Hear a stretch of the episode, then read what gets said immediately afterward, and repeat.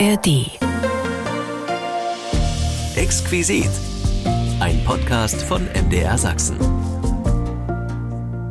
Diesen Podcast bekommen Sie jede Woche neu in der App der ARD Audiothek. Und damit herzlich willkommen zu unserem Exquisit-Podcast. Bei uns wird's heute erfrischend lecker. Vanille, Schoko oder Erdbeer. Mit Eierlikör oder Sahnehäubchen. Im Becher, in der Waffel oder am Stiel. Lieber soft gedreht oder kugelig gelöffelt. Pur oder mit Schokoladenüberzug? Aus der Kaufhalle oder in der Eisdiele? Wir verkosten heute mit Ihnen das Eis in der DDR. Gerade jetzt im Sommer ist Eis ja unglaublich beliebt und das war es auch zu Ostzeiten. Und daran erinnern wir uns. Unter anderem tun wir das mit Annette Gröschner. Ihr Vater arbeitete in einem Eisinstitut, so könnte man das sagen. Er entwickelte Eis in der DDR. Und Annette Gröschner weiß auch, wie das Moskauer Eis zu seiner Waffel kam.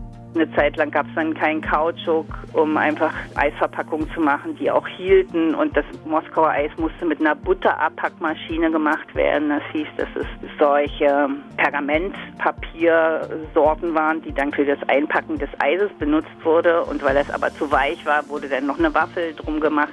Dieses Forschungsinstitut war also ständig damit beschäftigt, den Mangel zu verwalten, ja, und sich etwas auszudenken, um trotzdem Eiscreme zu produzieren produzieren. Denn Eis war ja auch ein Lebensmittel, das musste ja immer da sein. Und es gab aber so Ecken in der DDR, die galten als weiße Kreise, wo nie ein industriell gefertigtes Stück Eiscreme ankam, weil einfach keine Kühlfahrzeuge da waren, die das bis dahin bringen konnten. Ja. Unser Thema im Exquisit-Podcast, das Eis in der DDR. Wenn Sie Fragen oder Anregungen haben, schreiben Sie uns gern eine Mail an exquisit.mdr.de. Ich bin Imme Tröger und jetzt freue ich mich auf das leckere Eis mit Ihnen. Wir verkosten mit Ihnen heute noch einmal das Eis in der DDR. Neben einem kühlen Badegewässer im Sommer das Schönste, was es gibt und eben auch früher gab. Das Eis in der DDR, oft für nur ein paar Groschen schon zu haben und immer war es lecker und manchmal auch Mangelware, schleckten sich die DDR-Bürger durch jegliches Eis, das es zu haben gab. Sie wissen, dass es lecker war und denken gerne an das Speiseeis zurück. Aber was denken denn die Jungen, was früher so gelöffelt wurde? Mein Kollege Dirk Henze hat mal nachgefragt. Wenn jemand durch den eisernen Vorhang kam, dann war es das Klima. Temperaturen über 25 Grad, Schweißausbrüche. Eine Mangelwirtschaft wie die der DDR hatte garantiert auch zu wenig Schatten. Aber wie sah das aus mit rundem Eis? Also wenn man dann immer so an die Eltern denkt, oh ja, damals 20 Pfennig die Kugel und heute 1,50 Euro die Kugel. Okay, also es muss schon Speiseeis gegeben haben. Na aber, die Eisdiele war nicht einfach nur ein gefrorenes Brett. Da waren nicht nur die Preise erfrischend. Dann vielleicht jetzt kein Bananengeschmack oder sowas, würde ich meinen.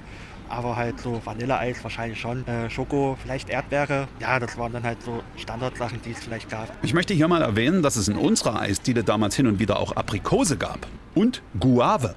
Warum auch immer. Am Baum habe ich nie eine gesehen. Wie hat da wohl die sozialistische Kundschaft reagiert? Also ich weiß selber nicht, was das ist, aber ich denke, ähm, ja, verwundert, neugierig, äh, aber vielleicht auch begeistert, weil es einfach mal so was anderes ist. Ich kann nur sagen, mein Opa hat mir damals keine Kugel gekauft. Guave, das konnte ja alles sein. Weiß nicht mehr, ob andere da mutiger waren. Ja, ja, voll. Also ich meine, die waren ja auch alle ganz scharf auf die Bananen. Also warum sollten sie nicht so neue Eissorten mögen? Bleiben wir doch mal bei der Auswahl an Sorten. Gab es damals Stracciatella? Ich glaube, ehrlich gesagt schon, weil ich glaube, als Eis umzusetzen ist es auch nicht so viel schwieriger. Aber dieser italienische Name, ging das nicht irgendwie östlicher? Schokoraspel-Eis. Weiß ich nicht, das, also Stracciatella sind auch diese Schokoraspeln Ja, im Prinzip so drin, so Schokoraspel. Raspeleis. Raspeleis, schönes Raspeleis. Fein, fein, fein. Kommen wir zum Geschmack. Nee, ich stelle mir da eher so ein bisschen so einen faden, nicht so leckeren Geschmack, ehrlich gesagt, vor. Ah, das ist vielleicht auch einfach so mein Bild von der Vergangenheit, dass da alles so ein bisschen, ein bisschen fad. Irgendwie gucken sie alle so angewidert. Ich denke, vielleicht haben sie irgendwelche anderen Mittel äh, ersetzen müssen. Keine Ahnung, weil es knapp war. Ich weiß nicht, ob Zucker knapp war, aber möglicherweise dann durch irgendwelche anderen Süßungsmittel oder sowas. Und dann hat es nicht mehr so gut geschmeckt am Ende. Jetzt ist aber mal gut. Zuckerknapp. Puh. Wir hatten Zuckerrüben auf jeden zweiten Acker und die Zuckerrohrfelder Kubas waren fest in sozialistischer Hand. Da blieb bestimmt sogar was übrig für die Waffelherstellung. Wenn ich wieder an meine Eltern und meine älteren Verwandten denke, die waren halt auch alle verrückt nach Waffeln. Also ich glaube, die gab es schon. Tüte konnte jeder. Wir hatten Muscheln mit Softeis drin. Könnt ihr glauben. Softeis und auch von den Softeis-Geräten. Die wirken immer so ein bisschen alt, so ein bisschen vintage-mäßig. Und so als wenn sie vielleicht auch noch aus der DDR so ein bisschen. Und ich glaube auch, dass es das gab. Die DDR war eben ein kühler Klassiker. Am Kiosk im Freibad, mit Oma und Opa, in den Ferien, in der Eisdiele, nach der Schule auf dem Heimweg oder auf dem Rummel. Überall wurde Eis gern gegessen. Und da treffen Sie ihn auch heute noch an. Mario Müller, der Eismann Ihres Vertrauens. Und es schmeckt bei ihm auch wirklich noch so wie früher. Bei Mario Müller erwachen die Erinnerungen wieder zum Leben, denn er zaubert Ihnen den typischen Softeisgeschmack von früher wieder auf die Zunge. Er fährt mit seiner Ilka-Eismaschine durch das Land und verkauft DDR-Softeis. Und ich habe ihn an seinem Eiswagen besucht. Ja, äh, hallo, freut mich bei euch sein zu dürfen. Danke. Schön, dass es heute geklappt hat und dass ich hier den ganzen Eiswagenbetrieb schon in live erleben konnte. Das ist sehr beeindruckend. Die Leute stehen hier Schlange. Das muss zu Ostzeiten ähnlich gewesen sein. Wie bist du darauf gekommen? Eine Eismaschine aus dem Osten. Ja, das war verzwickt. Ich habe auch mal beim Radio gearbeitet, sag ich mal. Es war in Berlin. Ich wohne auch seit 13 Jahren in Berlin, bin aber eigentlich aus Unterwempern, Thüringen, wo ich jetzt eben auch den Eisladen habe. Und habe in Berlin dann irgendwie, ich konnte nicht mehr. Ich brauchte was anderes, musste was anderes machen und bin dann auf einem großen Fest gewesen. Da standen zwei riesen lange Schlangen mit Leuten, die wollten alle Softeis und ich dachte, wenn da jetzt noch daneben noch eine Schlange, würden trotzdem alle zufrieden sein, es würde schneller gehen und würden aber alle noch Geld verdienen. Und da ist mir das zum ersten Mal durch den Kopf gegangen. Und dann habe ich geguckt, braucht man ein Ladenlokal oder kann man das vielleicht doch mobil machen? Und habe mich dann das Risiko, habe ich nicht eingehen wollen, ein Lokal zu mieten, weil auch im Winter musste ja Eis verkaufen. Und dann habe ich dann gesagt, okay, gucken wir mal mobile Maschinen. Und dann kannte ich ja aus den 80ern selber, ich bin Baujahr 1980, kannte ich diese alten Maschinen. Und habe dann auch mal nach sowas geguckt. Und da gab es eine tatsächlich auf Rädern, gibt es diese Modelle noch. Und habe die gebraucht dann bei eBay einfach bei einer Eisdiele in Berlin abgekauft. Und das Tolle war, dass der Besitzer mir auch erklärt hat, wie die funktioniert, weil ich hätte die auch blind irgendwo kaufen können. Und das ist mir aber hinterher bewusst geworden, dass das total wichtig war, dass er mir erklärt hat, wie das Ding geht. Und habe das auch gefilmt und so, dass ich auch mal nachgucken konnte dann. Und dann ging es los. Da haben wir so Veranstaltungen gemacht, Wochenmarkt in Berlin gemacht. Und das ist jetzt, äh, ja, doch äh, zehn Jahre her. Warum sollte es denn eigentlich eine Maschine aus Ostzeiten sein? Ja, also auch das war mir anfangs nicht so bewusst, dass das wichtig sein könnte. Ich, ich hatte die halt, weil ich wirklich anfangs dachte, das ist eine Maschine, die sieht gut aus. Man hat mir aber dann gesagt, die macht auch wirklich ein anderes Eis. Und es gibt spezielle Mischungen, die es auch heute noch hergestellt werden für diese alten Maschinen. Und die gleiche Firma macht auch für neue Maschinen eine Mischung, aber das ist halt eine andere Mischung. Und das haben mir dann tatsächlich auch die Leute bestätigt. Ich hatte am Anfang wirklich ganz blind gesagt, ich nenne den Slogan Soft Eis wie früher. Ohne zu wissen, ob es überhaupt passt, ob es stimmt. Und als mir dann die ersten Leute gesagt haben, das schmeckt tatsächlich wie früher, da ist mir ein Riesenstein vom Herzen gefallen. Das war mir dann wirklich wichtig. Und das ist tatsächlich so, also wer gerne viel Eis isst und das von früher kennt, der kennt den Unterschied dann auch. Ich habe das vorhin auch gerade gehört. Da waren zwei Herrschaften, haben sich lecker Eis geholt. Und es fiel genau dieser Satz, wie zu DDR-Zeiten. Das hörst du also öfter quasi. Ja. Welche Mischung macht deine Ilka-Maschine, ist das, ne? Genau, das ist eine Ilka, das ist auch eine Abkürzung, integriertes System Luft- und Kältetechnische Anlagen. Auch die Firma hieß früher mal Ilka bei Niedersachs-Werfen. Aber die Firma, die das seit den 70ern, seit es diese Maschinen gibt, äh, die macht das Anona in Kolditz. Da kriege ich mein Eis her. Es gab aber auch noch Komet und die gibt es jetzt auch noch. Also diese beiden. Und die machen eben eine unterschiedliche Mischung. Das ist wie bei München und Borussia Dortmund. Wer das eine kennt, dann mag das eine. Aber ich habe dann rausgefunden, doch von dieser Firma eben, äh, ist es doch mit am besten. Und das schmeckt halt wirklich, äh, wie es auch in den 70ern. Die haben natürlich das Rezept ein bisschen angepasst an die moderne Zeit. Aber ich bin ja froh, wenn es die überhaupt noch gibt. Da haben nicht alle Firmen überlebt. Ne? Also pures Schoko, pures Vanille und gemischt. Und das ist auch tatsächlich das allen Trends äh, zum Trotz, was wirklich seit Jahrzehnten unangefochten an der Spitze steht. Es wird auch immer so bleiben. Und ich kann ja in einer Maschine nur zwei Sorten machen oder die dann eben mischen. Und deswegen sage ich, tut mir leid, liebe Erdbeerfreunde, es gibt alle Sorten, es gibt auch Mango und sonst was. Joghurt, Eis könnte ich auch machen. Geht alles, aber ich muss natürlich das anbieten, was die meisten Leute haben wollen. Schoko und Vanille, ja. Ich habe auch gesehen, du machst auch Eierlikör rein. ja, ist der Udo-Becher. ich bin Udo Lindenberg-Fan, ich gebe es zu. Und ich habe ihn auch schon mal treffen dürfen. Und er trinkt ja nicht nur gerne Eierlikör, er malt ja sogar Bilder damit. Und deswegen, ich habe ein Foto mit dem und deswegen nenne ich diesen Eierlikörbecher Udo-Becher. Genau. Das machen wir dann oben drüber. Es gibt auch Eierlikör-Eis, aber wir machen es übers Schoko-Vanille. Das habe ich live gesehen, also ich kann es bestätigen. Das ist so. Das heißt, die Ilka Eismaschine ist jetzt doch eine besondere Eismaschine. Wo bist denn du überall unterwegs? Also das hier ist ja ein Stand, aber du bist ja eigentlich so ein fahrender Glücklichmacher, ne? Genau, wir kommen überall hin, wo wir gebraucht werden, sag ich. Und äh, dieser, dieser Stand hier vor dem, vor dem Supermarkt, haben wir schon gesagt, wo der ist. Äh, unter Wellmer ein großes Einkaufscenter und da steht dieser Wagen auf dem Parkplatz, kann man nicht verfehlen, an der B281. Und da steht der Wagen bis Ende September, bis die Saison, also bis es zu kalt ist, um Eis zu verkaufen. Und er kann auch nicht verrückt werden, weil wir müssen da drin sonst alles umräumen. Das geht nicht. Also er bleibt hier stehen. Und ansonsten habe ich aber eigentlich einen Transporter. Und mit dem fahre ich auf Veranstaltungen, große, kleine, auf Events, eigentlich in und um Berlin, weil dann wohne ich ja nun. Aber ich war jetzt auch oft schon in Thüringen oder in Sachsen-Anhalt. Also im ganzen MDR-Einzugsgebiet sind wir unterwegs. Und das kommt dann ein bisschen darauf an, wie viele Leute da äh, uns erwarten und so. Und dann fahre ich da auch gerne mal über die Übernachtung oder auch nicht. Genau. Bei uns in Dresden warst du auch schon. Ja, natürlich, ja, natürlich. Ich war in Dresden, ich war auch schon in Chemnitz, äh, am Stausee, beim Kosmonaut-Festival und so. Also auch ganz große Sachen, wo ich erst dachte, oh Gott, schaffen wir das überhaupt, wenn so viele Menschen da hinkommen? Und es hat aber trotzdem geklappt. Die Ilka hat es durchgerödelt, das hat äh, funktioniert, ja. Die sind unheimlich robust. Also ich habe mich auch ein bisschen belesen im Internet, weil das ist ja doch Neuland und dann auch noch Technik. Ne? Mhm. Aber da liest man auch wirklich, man kann da Dinge machen, das schaffen Maschinen von heute nicht mehr. Ja, also grundsätzlich, äh, die Frage ist, warum macht die ein anderes Eis? Also die hat die, diese Luftpumpe, das heißt, ich nenne es jetzt mal Luftpumpe, so eine Schwellpumpe und die macht heutzutage in den modernen Maschinen ist so eine Pumpe drin, die macht mehr Luft rein ins Eis. Da hat man mehr Luft, aber weniger Masse, weniger Eis. Und diese Ilkas, die haben das eben nicht und deswegen hat man mehr Masse und das wirkt sich aber auch im Geschmack aus. Und das war mir auch wichtig. Man hat ein bisschen mehr Arbeit, man muss sie jeden Tag auseinandernehmen, alles reinigen. Muss man bei modernen auch nicht so viel Zeit investieren und das ist ja auch eine, eine Geldfrage letzten Endes. Man will ja Eis verkaufen und nicht, nicht sauber machen alles, aber es ist wichtig, weil es eben dann auch besser schmeckt letzten Endes. Und so ein bisschen kann man auch Anteil haben an deinem Eisleben. Ich weiß, du hast ja gerade vorhin auch schon erzählt, dass du mal Radio gemacht hast. Und mitverfolgen kann man dein Eisleben auch, weil du hast einen Podcast. Genau, ich mache alle 14 Tage den Tohu war Podcast, also so wie Tohu war Bohu, nur halt mit Tohu war Podcast.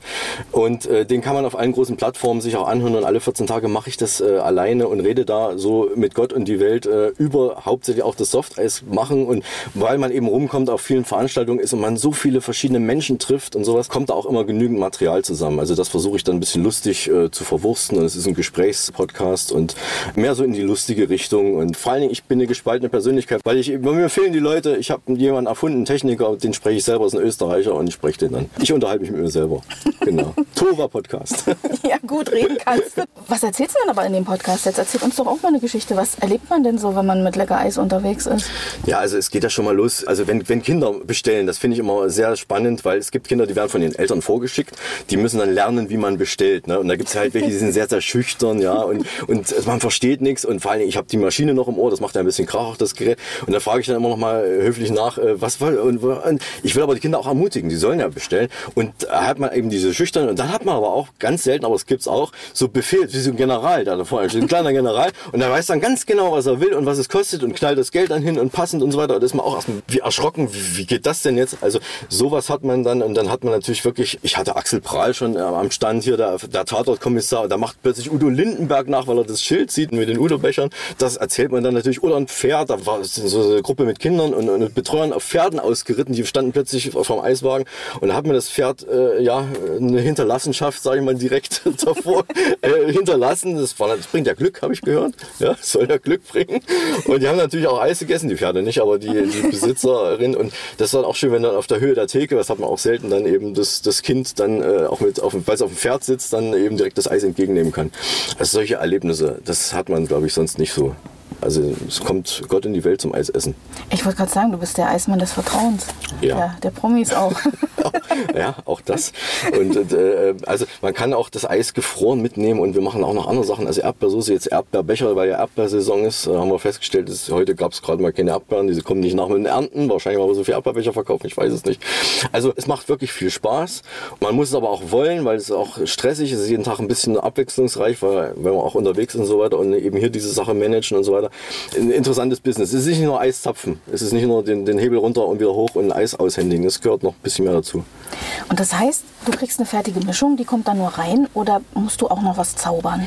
Ähm, nee, das ist tatsächlich so. Ich vertraue dieser fertigen Mischung. Ich habe auch wirklich nicht die Expertise, um das selbst äh, mich äh, noch Sahne, man könnte Sahne dran machen, noch extra Milch dran machen.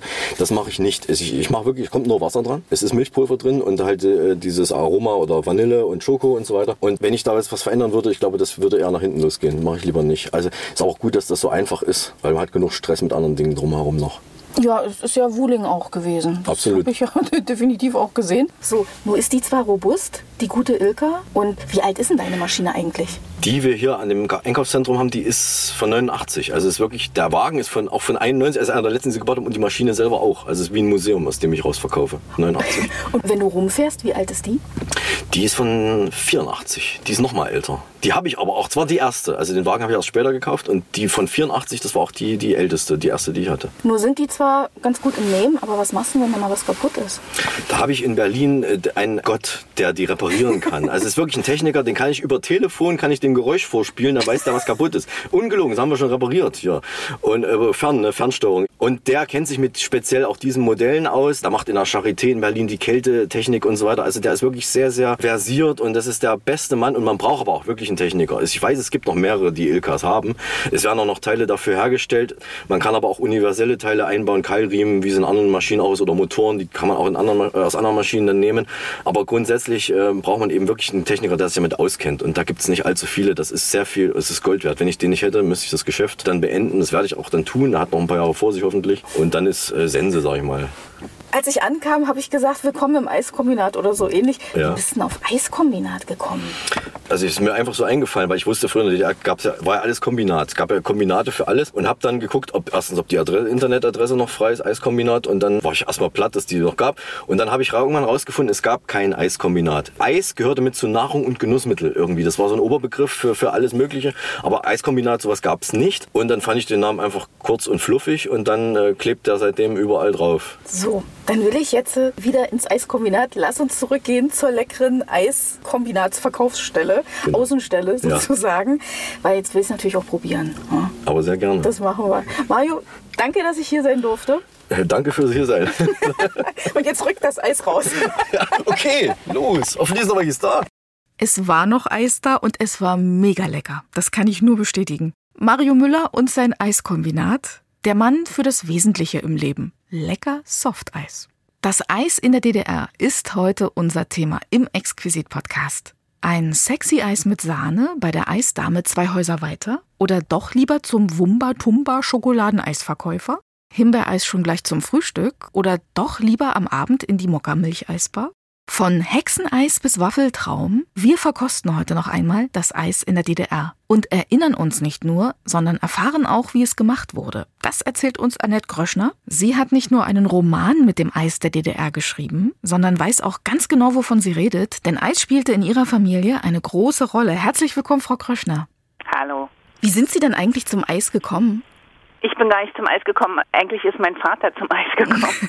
Also ich bin seit meiner frühesten Kindheit damit beschäftigt gewesen, weil unser Vater, also ich habe noch eine Schwester, eine jüngere, der hat in einem Forschungsinstitut gearbeitet und war dann Anfang der 70er Jahre damit befasst, ja, die Eiscremesorten für die Industrie mitzuentwickeln und quasi dieses ganze Geschehen auch mit zu begleiten. Und deswegen mussten wir als Kind öfters verkosten, das Eis, was er quasi sich ausgedacht hatte oder in was sein Kollektiv sich ausgedacht hatte. Und äh, deswegen war ich quasi von ganz früh an auch mit diesem mit dieser Eiscreme beschäftigt, äh, nicht nur als Genuss, sondern eben auch als Familiengeschichte. Und äh, es gab natürlich auch ja diese Eisbuden an der Ecke, die allerdings dann doch etwas anderes waren als das, was mein Vater in seinem Forschungsinstitut gemacht hat.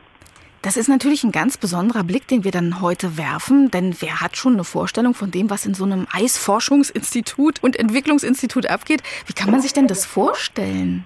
Naja, das war ein äh, Forschungsinstitut für Kühl- und Gefrierwirtschaft und die haben sowohl die Kühlhäuser projektiert und die Projektierung überwacht und sie haben zum anderen auch das sich mit dem beschäftigt, was in die Kühlhäuser reinkam, äh, nämlich das gefrorene Gemüse oder die Eiscreme. Und sie haben sich aber auch viel mit Gefriertrocknung beschäftigt und auch zum Beispiel mit der Nahrung, ähm, die Ko Kosmonauten gegessen haben also im Weltraum. Also das war ja auch oft gefriergetrocknetes Essen. Das war aber die waren aber die 60er Jahre, die so eine Blütezeit waren. Und in den 70er Jahren wurde das eben alles gestoppt. Und dann hatte man ja 1972 die ganzen privaten Betriebe, die halbstaatlichen Betriebe verstaatlicht. Und ähm, dadurch gab es eben sehr viele Betriebe auch nicht mehr in der Form. Und deswegen musste die, die Industrie umgestellt werden. Man, wir hatten das ja so Konsumgüterproduktion als so ein als so ein Stichwort, wo dann irgendwelche Kombinate irgendwie ähm, so kleinteilige Sachen machen mussten ein Kernkraftwerk zum Beispiel, Gasfeuerzeuge oder sowas. Und äh, das hat dazu geführt, dass eben dieses Forschungsinstitut damit betraut wurde, ähm, Eiscreme für die Industrie weiterzuentwickeln, auch die Rezepturen zu machen. Und deswegen hat mein Vater dann äh, quasi sich von der Gefriertrocknung hin zum Eis zur Eiscremeproduktion entwickelt. Wie kann man sich das vorstellen? Sitzen da welche an einem Tisch zusammen und überlegen, welche Geschmacksrichtung vielleicht auch lecker wäre? Oder wie läuft denn sowas ab? Naja, es mussten ja bestimmte Sorten, also vorher waren das ja Privatbetriebe, die haben zum Beispiel Eismeier in Leipzig, kennt man in Sachsen wahrscheinlich immer noch sehr gut, oder in Nordhausen gab es Bertha und Hüges, die haben Hexenbecher und was gemacht.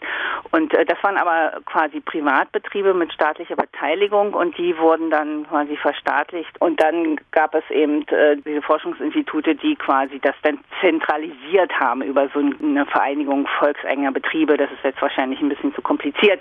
Aber jedenfalls äh, mussten dann neue Rezepturen gemacht werden und unter anderem eben das, was es zu DDR-Zeiten gab, das Moskauer Eis. Da wurde eben halt eine Rezeptur entwickelt und die Rezeptur war immer abhängig davon, was es gerade gab. Bei der DDR war es ja eine Mangelwirtschaft und es gab dann in den 70er Jahren oder Anfang der 80er Jahre so eine Butterkrise. Also dann gab es nicht mehr genügend Butter, nicht mehr genügend Milchfett und man musste halt die äh, Rezeptur umstellen auf Pflanzenfett. Und Eis mit Margarine schmeckt aber überhaupt nicht. Und deswegen gab es so eine Zeit, wo eben das Eis, was mein Vater dann mitbrachte, was wir eben auch ausprobiert haben, uns überhaupt nicht geschmeckt hat. Ja, das kann man sich vorstellen. Jetzt haben wir schon gehört, das Moskauer Eis. Also da war Ihr Vater ja dran beteiligt, nehme ich an. So habe ich das rausgehört. Welche anderen Eissorten stammen da vielleicht noch von diesem Institut? Ja, das Institut ähm, hat vor allen Dingen eben für die industrielle Produktion die Sorten gemacht und ähm, es kam ja dann in den 70er und 80er Jahren diese Delikatläden auf, also diese Exquisitläden für die Lebensmittel und dann äh, wurden so Eiscremesorten gemacht, die ich neulich auch wiedergefunden habe, weil es gibt ja noch diesen Betrieb, den Hans-Dieter Werther in Nordhausen äh, aufgebaut hat, der jetzt woanders produziert und die haben viele Sorten auch übernommen. Mein Vater hat dann oder die, das Kollektiv meines Vaters in dem Forschungsinstitut hat dann so Sorten auch entwickelt für das äh, Delikatprogramm und das waren Becher mit Alkohol, also Schweden-Eisbecher zum Beispiel oder Schwarzwälder Kirsch. Und das hieß, dass eben auch Alkohol in das Eis musste. Und eine der lustigsten Anekdoten aus dieser Zeit war, dass bei der Produktion dieser Becher äh, auch immer viel Alkohol verschwand und man das Forschungsinstitut die Aufgabe bekam, rauszukriegen, wie viel Alkohol ist eigentlich noch im Becher. Und dann haben sie mitgekriegt, dass man den Alkohol nicht nachweisen konnte in diesem gefrorenen Eis. Also blieb ein Rätsel, wie viel äh, Alkohol da noch in dem Eis drin war, ja.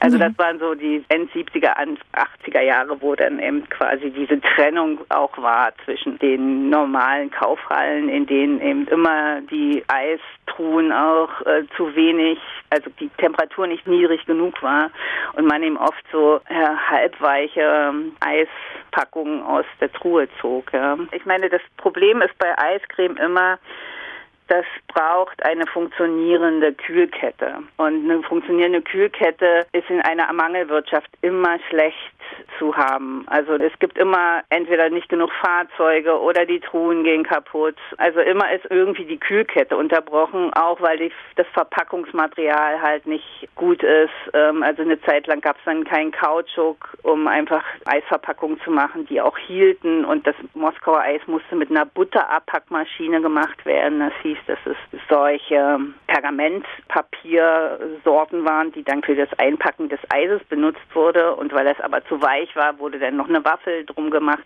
Dieses Forschungsinstitut war also ständig damit beschäftigt, den Mangel zu verwalten, ja, und sich etwas auszudenken, um trotzdem Eiscreme zu produzieren. Denn Eis war ja auch ein Lebensmittel, das musste ja immer da sein. Und es gab aber so Ecken in der DDR, die galten als weiße Kreise, wo nie ein industriell gefertigtes Stück Eiscreme ankam, weil einfach keine Kühlfahrzeuge da waren, die das bis dahin bringen konnten, ja. Und es gab ja zum Beispiel auch solche lustigen Geschichten, dass es gab zum Beispiel im Magdeburger Zoo keine Pinguine, weil es nicht genug Fischlieferungen in den Bezirk Magdeburg gab. Und deswegen hätte man die Pinguine nicht versorgen können und deswegen gab es keine Pinguine im Zoo. Also solche Sachen, die man im Nachhinein vielleicht lustig findet, waren aber für die Leute, die das eben damals gemacht haben, auch überhaupt nicht lustig. Ja.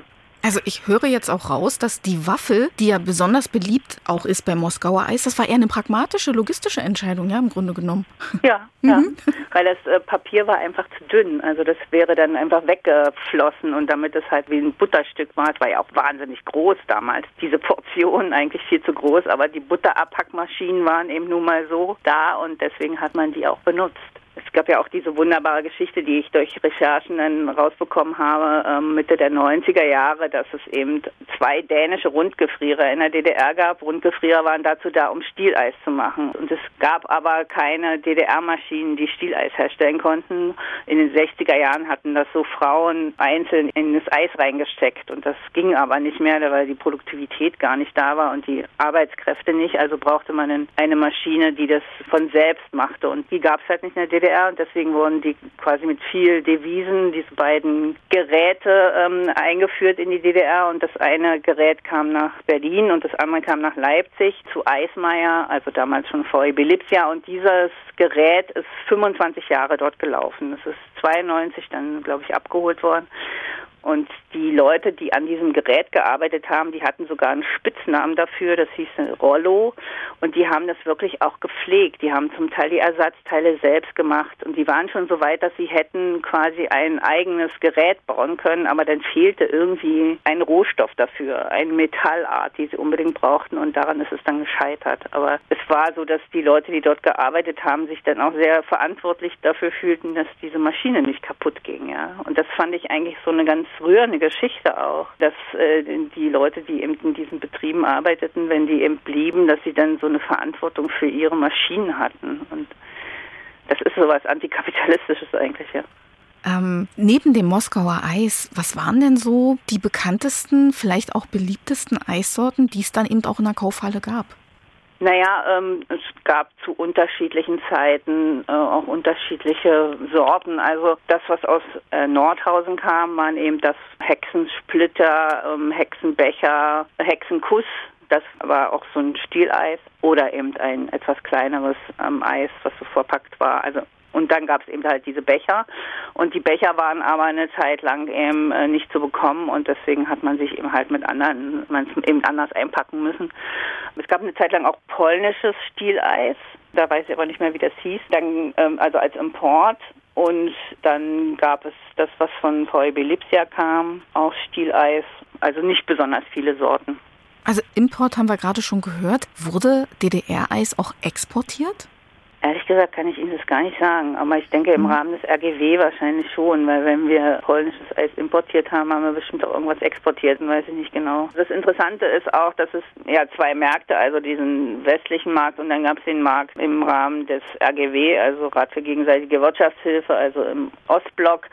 Und was das Problem war, auch für dieses Forschungsinstitut war, ähm, die hatten keine Verbindung zum Westen, also die wussten gar nicht, wirklich, was dort hergestellt wird.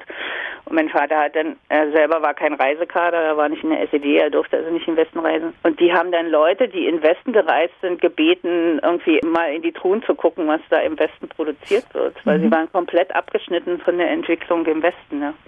Wie wurden denn die Eissorten überhaupt hergestellt? Wo kamen die Rohstoffe her? War das Fertigmasse vielleicht auch teilweise oder wurde das frisch angerührt? Wie kann man sich das vorstellen? Ja, es ist immer unterschiedlich, ob das jetzt ein industriell hergestelltes Produkt war oder ob es jetzt aus einer Eisbude kam. Die gab es ja auch immer noch. Ne? Also ähm, und es gab dann auch in den 80er Jahren, weil man merkte, man hat gar nicht genug industrielles Eis, wieder Bestrebungen, dass das privatisiert wurde. Also es gab dann in den 80er Jahren, vor allen Dingen in den späten 80er Jahren, auch wieder private Eiscremehersteller, die dann auch eigene Sorten entwickelt haben. Das war aber Eis, was eben quasi jetzt nicht in den Handel kam, sondern was eher eher so an Eisbuden verkauft worden ist. Und äh, die hatten natürlich unterschiedliche Rezepturen auch. Äh, man muss ja mal sehen, dass Eis ist ja ein, ein Lebensmittel, was auch ja aus Rohstoffen besteht und wo man eben sehr aufpassen muss, dass eben keine Salmonellen drin sind. Das musste ja hygienisch alles sehr einwandfrei sein. Und dann war eben einfach die Frage, hat man jetzt nur Schoko, Vanille und Frucht und schmeckt die Frucht eben auch nach einer Frucht oder schmeckt die einfach nur rot, sag ich jetzt mal. Also die Frage war immer, ist das Aroma so ausprägend, dass man merkt, dass es jetzt ein Himbeereis ist oder dass es Erdbeereis ist oder schmeckt das irgendwie rot? Und die äh, Leute, mit denen ich damals von Eismeier gesprochen habe, die haben gesagt, sie hatten auch eine Allergie gegen Aromen irgendwann, ja, weil die waren eben einfach nicht so gut, dass man irgendwie damit zufrieden war mit diesen Aromen, die sie verwendet haben. Die Frage Frage war auch immer, ist genug Schokolade da, genug Kakao, dass man ähm, diese Schokoüberzüge machen kann oder ist wieder eine Zeit, wo es nur Vanille gibt. Dann war die Frage, welches Fett benutzt man. Also Margarine eignet sich überhaupt nicht zum Eismachen, schmeckt nicht, man schmeckt immer die Margarine durch. Also hat man als pflanzliches Fett eher Kokosfett genommen, aber Kokosfett war eben halt eine Importware, weil es gab ja keine Kokospalmen in der DDR. Und das musste man einführen. Und ähm, eine Zeit lang war es relativ schwer, das richtige Fett zu finden, um Eis zu machen. Dann hat man angefangen, Sorbet zu machen, was oftmals nicht geschmeckt hat, weil die Aromen nicht gut waren. Also da wurde eben auch sehr viel ausprobiert in dem Forschungsinstitut. Ähm, wie kann man quasi aus, in Berlin sagt man, wie kann man aus Scheiße Trillerpfeifen machen? Das war im Prinzip eigentlich äh, die ganze Zeit die Frage, wie kann man aus Scheiße Trillerpfeifen oder aus Scheiße Konfekt machen? Also wie kann man mit wenigen Zutaten eigentlich ein Produkt herstellen, was auch schmeckt, ja. Also es war schon eine sehr steinige Aufgabe, Eiscreme zu machen. Wir haben jetzt schon von Aromen gehört und wenn wir von Aromen sprechen jetzt hier im Gespräch, wir meinen dann natürlich künstliche Zusatzstoffe. Also Aroma wäre ja auch ein natürliches Mittel. Ne? Pfefferminzöl ist ja auch ein Aroma im Grunde genommen. Sondern wir meinen jetzt die künstlichen Stoffe. Die wurden also auch eingesetzt in der Eisproduktion. Es wurde also jetzt nicht nur reines Johannisbeermark genommen oder dergleichen, sondern es wurde auch mit künstlichen Aromastoffen gearbeitet, ja? Wurde auch, ja. ja. Also je nachdem, was man gerade hatte, ja. Also zum Beispiel das Zitronenaroma war manchmal auch chemisch hergestellt, ja. Das war jetzt nicht in jedem Fall Zitrone. Es gab es aber überall, ne. Das ist die Frage, was nimmt man? Was haben Sie sonst Interessantes herausgefunden über das Eis in der DDR bei Ihren Recherchen? Was ich auch sehr spannend fand, war eben einfach diese Geschichte dieser privaten Eiscremehersteller dann in den 80er Jahren. Äh, da hatte ich mit mhm. einem gesprochen, der hat dann auch zunehmend Leute eingestellt, die im Ausreiseantrag hatten, die bei ihm in der Eiscremeproduktion gearbeitet haben. Und da hat er dann ziemlichen Ärger bekommen und ist dann auch irgendwann in den Westen gegangen, ja, weil es eben auch sehr gesteuert war von außen. Und was auch interessant ist, ist einfach diese Geschichte von den Privatbetrieben, die im 1972 verstaatlicht worden sind. Die waren ja ab 1960 waren Privatbetriebe Kommanditgesellschaften, also der Staat war zur Hälfte daran beteiligt. Das hatte den Vorteil, dass sie oftmals ihre Produktion erneuern konnten und so hat zum Beispiel Nordhausen dann noch Eis hergestellt. Vorher hatten sie eben eher Alkohol hergestellt. Und ging halt ähm, zwölf Jahre gut und dann hat der Staat überlegt, sie können das jetzt alleine, sie brauchen die privat nicht mehr. Und das ist für mich eben 1972 ist für mich so ein Punkt, wo eigentlich klar war, dass die DDR-Ökonomie das nicht durchhalten kann. Ja, also dadurch, dass diese ganzen privaten Betriebe nicht mehr da waren oder eben nicht mehr von Leuten geführt worden, die eben wirklich ein Interesse daran hatten, dass das Produkt auch gut war. Dadurch ist eben vieles auch nicht mehr lieferbar gewesen. Dadurch gab es eben auch immer Unmut. Und das war eigentlich so eine Art Sargnagel der, der DDR, ja, eigentlich. Ähm, 17 Jahre bevor sie dann wirklich unterging. Und das kann man eben auch sehr gut an der Eiscremeproduktion sehen. Gab es etwas, was Sie überrascht hat, was Sie herausgefunden haben? Was mich damals überrascht hat, ähm, das war ja auch schon, das ist ja auch in den 90er Jahren schon gewesen, das war eben diese ähm, Liebe, mit der also eigentlich alle, die mit Eiscreme zu tun hatten, von ihrem Produkt geredet haben, ja. Also was natürlich auch damit zusammenhängt, dass es eben immer eine Riesenaufgabe war, alles zusammenzukriegen, damit man ein ordentliches Produkt hatte. Und irgendwas fehlte immer. Und das muss auch wahnsinnig frustriert haben, aber im Nachhinein war das eben dann doch etwas, wo die Leute immer noch so stolz waren, dass sie es geschafft hatten, dass man eben trotzdem ein Eis essen konnte.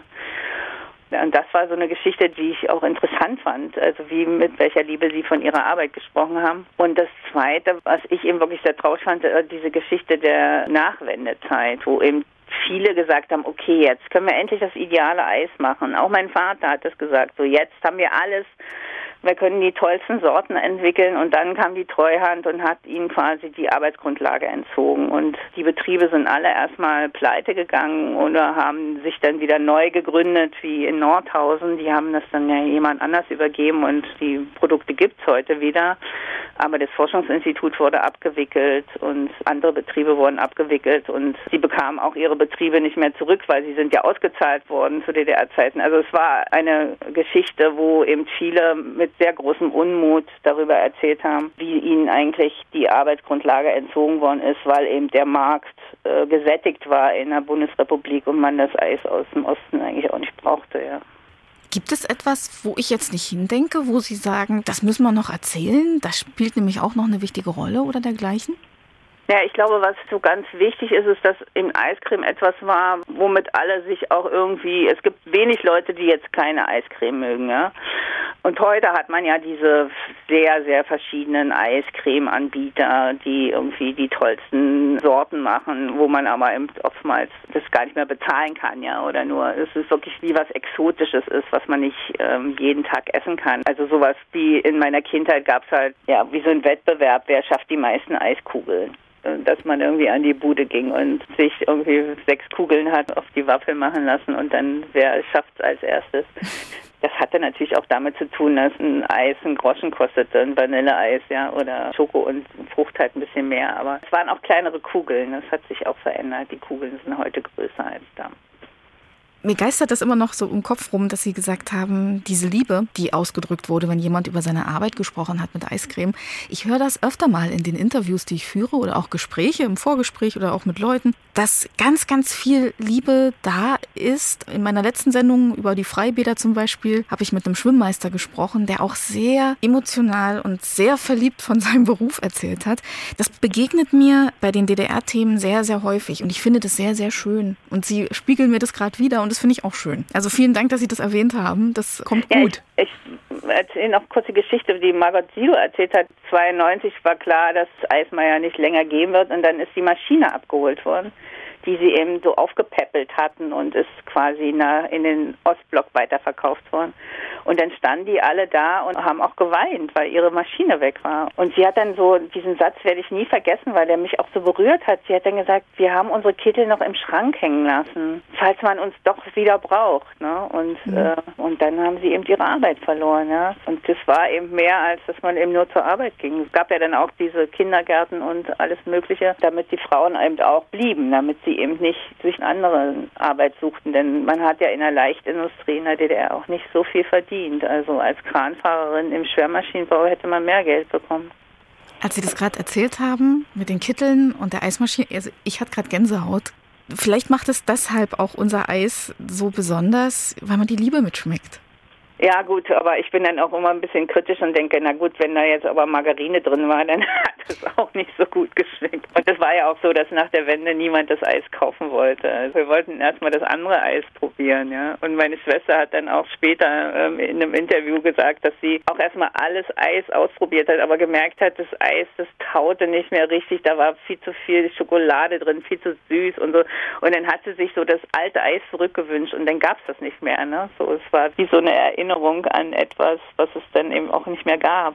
Das hat sich auch inzwischen wieder geändert. Wie gesagt, es, es gibt ja diese Hexenbecher und sowas kann man ja alles noch kaufen oder wieder kaufen. Aber das war eben halt so ein Geschmack, der sich mit einer bestimmten Zeit verbindet. Ja, das was bei Marcel Proust die Madeleine ist, also dieses Gebäck wo man sich dann quasi an die ganze Kindheit und Jugend erinnert. Das könnte eben auch mit einem Stieleis von Lipsia ähm, passieren, ja, dass Leute, wenn sie das wieder essen würden, sofort ihre gesamte Kindheit und Jugend äh, vor Augen hätten, ja. Ja, unsere Sinne sind Fahrkarten in die Vergangenheit. Das kann manchmal über die Ohren gehen, weil man ein bestimmtes Lied hört oder eben auch einen Geschmack. Das gibt es durchaus. Welches Eis von früher würden Sie ganz gerne noch mal essen? Kann ich gar nicht so genau sagen. Ich probiere alles mal so durch, ja. Also ich mochte gerne das Moskauer Eis, aber heute würde ich wahrscheinlich sagen, es wäre mir wahrscheinlich zu fett. Moskauer Eis, das ist, glaube ich, auch Stichpunkt Buch. Das ist ja doch etwas, was Sie doch dann begleitet in Ihrem Leben. Was für ein Buch erwartet da den Leser? Äh, Moskauer Eis ist ein Roman, äh, wo eine Protagonistin ihren Vater in der Kühltruhe eingefroren findet und er hat sich nicht an das Stromnetz angeschlossen. Also er friert von sich alleine und sie überlegt dann, wie er da reingekommen ist und erzählt quasi aus der Geschichte des Vaters eines Kälteingenieurs, der eben auch Moskauer Eis gemacht hat.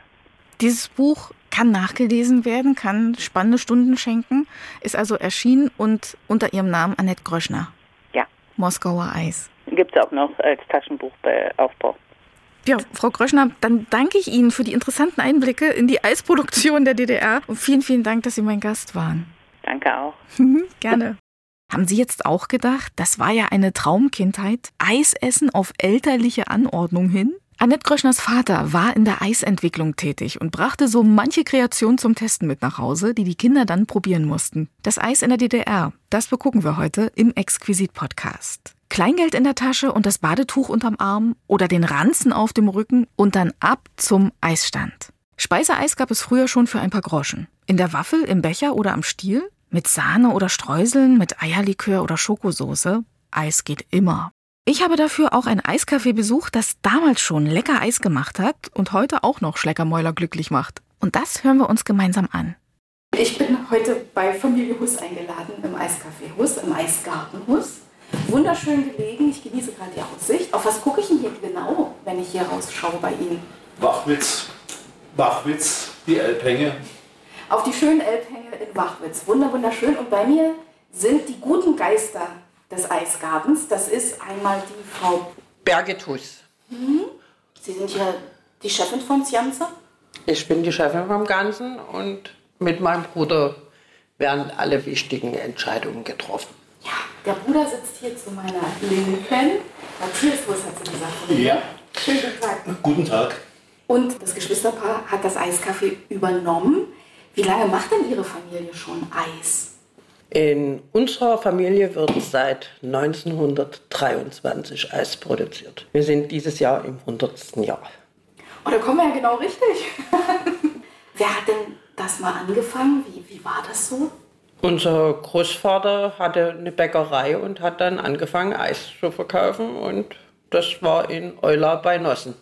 Zu DDR-Zeiten gab es ja private Unternehmen sehr, sehr selten, teilweise beziehungsweise gar nicht, ja, privat. Wie war das in der DDR-Zeit für Sie? Waren Sie dann ähm, auch ein Betrieb? Ein, war das privat trotzdem? Wie darf man sich das vorstellen? Im Betrieb natürlich privat. Meine Mutter hatte damals das Geschäft und das Gewerbe. Vorher hatten sie, haben die als Schausteller gearbeitet, meine Eltern. Und irgendwann wurde das dann zu anstrengend für meinen Vater. Der war auch schon ein bisschen in die Jahre gekommen. Und er hat dann beschlossen, wir machen uns sesshaft und produzieren Eis. Sie hatten das früher schon mal gemacht und meine Mutter kommt eben aus einer Familie, die schon seit 1923 Eis macht. So haben sich die Eltern kennengelernt und ja. Haben Sie Kugeleis verkauft oder Softeis, Frau Huss? Wir haben immer Kugeleis verkauft und nö, eigentlich immer Kugeleis. Softeis ist dann erst nachwendig dazugekommen. Wir hatten zwar solche Maschinen, aber haben damit unser Eis verkauft. Also unser Familienrezept. Wie würden Sie das überhaupt einschätzen? Gab es denn damals eher Softeis zu Ostzeiten oder eher Kugeleis? Das ist umgangssprachlich alles. Äh, wir haben eine Speiseeisanordnung auch schon in der DDR gehabt, also lebensmittelrechtlich, und da sind die einzelnen Bezeichnungen alle festgelegt gewesen. Und ja. Das heißt, also wo der Fußgänger, ja, der Otto-Normalverbraucher, jetzt der Bürger Softeis versteht, das sind die. Das Gedrehte. Das Gedrehte, ja, sehr schön, Huss versteht mich. Das Gedrehte und die Kugeln kommen ja für gewöhnlich aus der Zange. Aus der Zange, genau. Wie würden Sie es einschätzen? Gab es jetzt mehr Gedrehtes oder mehr Zangeneis? Zu DDR-Zeiten gab es mehr Zangeneis, weil es gab ja keine Maschinen für das Gedrehte. Wir hatten zwar eine Produktion in Niedersachswerfen, aber der Bedarf war wesentlich höher wie die Produktionsleistung dieser Fabrikation und deswegen Kugeleis.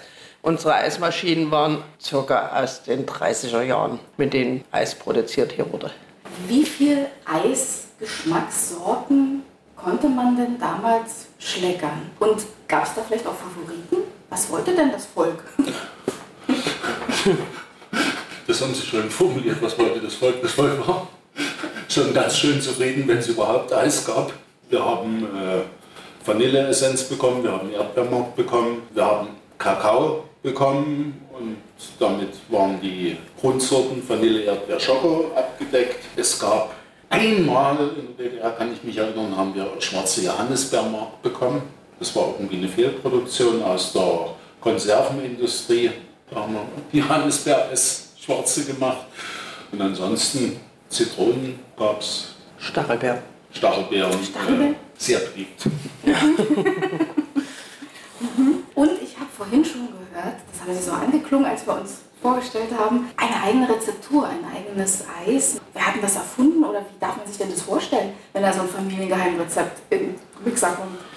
Also unsere Mutter kam ja nur aus einer alten Eisfamilie und hatte sich dann mit unserem Vater zusammengetan. Unser Vater hatte ein Rezept, unsere Mutter hatte ein Rezept und dann ist irgendwann aus diesen zwei Rezepten das dritte, das unsrige, entstanden. Nachwendig wurde es dann auf die andere Rohstoffsituation ein bisschen angepasst, aber grundlegend, glaube ich, sind wir noch gut damit dabei. Vielleicht äh, sagt man es besser so, dass wir eine Idealvorstellung haben, wie das schmecken sollte und dann äh, versuchen wir das so hinzukriegen. Wie wurde denn überhaupt Eis angerührt? Also wir haben gehört, da kommt Erdbeermark oder da kommt Vanilleessenz, so haben Sie gesagt. Ja. Gibt es da Fertigkomponenten oder? Das gibt jetzt Fertigkomponenten, aber wir basteln uns das eigentlich immer schon die ganze Zeit selber zusammen. War das damals auch so? Das war auch so, aber durch die Rohstoffsituation, wir haben natürlich genommen, was wir kriegen konnten. Hm. Da gab es schon auch mal äh, fertige Sachen mit. Wie sah denn früher so ein typischer Eistag aus? Naja, dieses Grundstück ist relativ groß, also da hat man schon das mal zu putzen und zu machen. Ja, und dann ging das los mit Eis rühren, Eis kochen, Eis produzieren, weil zu DDR-Zeiten konnte man ja das Eis nie lagern. Es wurde produziert, verkauft, Ende der Durchsage. Wenn alle, dann alle. Und heute ist das ja ein bisschen anders. Preise an sich, waren die eigentlich überall gleich oder hat man das auch selber festgelegt von Eiskaffee zu Eiskaffee? Wie war denn das? Es gab fünf Preisstufen, man wurde eingestuft. Eins war das ganz einfache, zwei, drei, vier, fünf und das wurde vom Rat des Stadtbezirks äh, Handel und Versorgung, Handel und Versorgung gemacht und da kriegte man dann seine Preisstufe zugeteilt. Und damit waren die Endverbraucherpreise auch festgelegt. Von Stufe zu Stufe zwar unterschiedlich, aber in der jeweiligen Stufe, wenn jetzt nebenan auch die 5 ist oder die 4, dann sind die aber gleich quasi die Preise. Ja, man hat ja seine Kalkulation gemacht und dann diese Preisstufen da berechnet. Mhm. So. so, jetzt habe ich vorhin schon gehört, Engpässe, Thema Engpass. Wie sah es denn da aus? Na, wir haben gekauft, also unsere Eltern haben gekauft, wenn es das Produkt gab. Das heißt, im Winter wurde unser Bedarf für ein Jahr an Waffeln auf den Boden geräumt. Und dann wurde die Waffel wieder kistenweise runtergeräumt. Aber wir hatten immer Waffeln. Und soweit ich weiß, hatten wir nicht einmal geschlossen wegen Rohstoffmangel. Andere haben das eingeplant. Wir waren in dem Alter, wo man hätte auch vielleicht mal sagen können, machen wir im Sommer mal eine Woche zu. Aber das wusste unser Vater immer zu verhindern.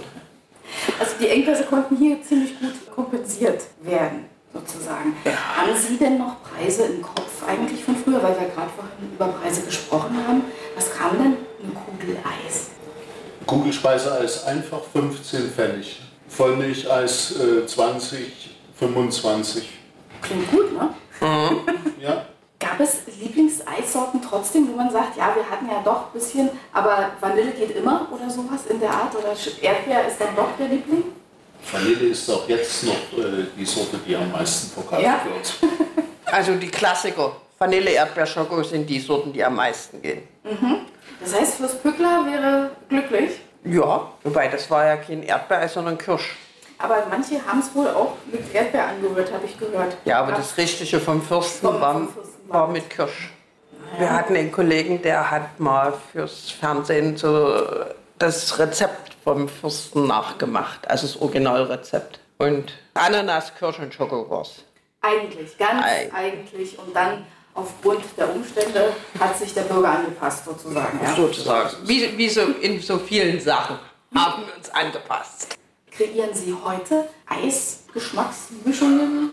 Es ist ja jetzt so, Eis kann man ja aus allen machen. Soll wir in Venezuela eine Eisdiele geben, welche 500 Sorten produzieren kann? Ob wir das könnten, weiß ich nicht. Aber wir haben schon gemacht Gurke, Spargel, roter Paprika, also Tomate.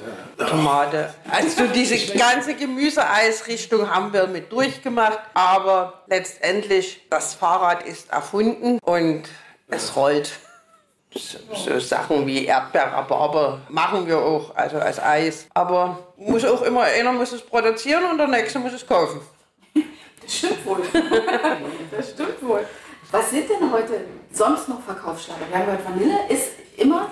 Naja, Mango, Mango kommt mit jetzt dazu. Schwarze Johannisbeere, weil schwarze Johannisbeere ist eine tolle Frucht. Oder Himbeer oder sowas. Man muss es ausprobieren und jeder muss sein Lieblingseis für sich finden. Und das kann er hier am besten tun. Wann? Na, täglich ab 13 Uhr. Und donnerstags bei schlechtem Wetter haben wir Ruhetag. Und abends wie lange? 19 Uhr, weil wie gesagt, wir sind hier nie in der Innenstadt und wir sind auch nicht mehr die Jüngsten. Es sind aber sieben wunderbare Stunden, um hier Eis zu verkosten. Ja. Ja. Wie viele Eissorten warten denn im Moment? Wir haben äh, eine Theke, die hat Platz für 18 verschiedene Sorten und da sind in der Regel 18 verschiedene Sorten drin. Das ist aus einem Pool von vielleicht 50. Variiert auch immer mal. Das variiert leicht, ja. Naja, dann würde ich sagen, auf in den Eisgartenbus. Kaffee gibt es auch, den habe ich jetzt hier. Nehmen wir einen Schluck, wir haben gesagt Prost. Dann danke ich Ihnen, dass Sie uns Einblick gewährt haben, hier ins Eiscafé, in die Eissorten und so ein bisschen auch haben hinter die Kulissen gucken lassen und doch ein schönes Bild vom leckeren Eis gezaubert haben. Vielen, vielen Dank, dass Sie uns erzählt haben. Sehr gern. Das war unser Exquisit-Podcast zum Thema Eis in der DDR. Vielen Dank, dass Sie uns gelauscht haben. Den nächsten Podcast gibt es in einer Woche. Und jederzeit auch in der App der ARD Audiothek. Da finden Sie auch noch mehr Genüsse. Marius Genüsse von MDR Sachsen. Und wenn Sie Fragen oder Anregungen haben, schreiben Sie uns gern eine Mail an exquisit.mdr.de. Exquisit, ein Podcast von MDR Sachsen.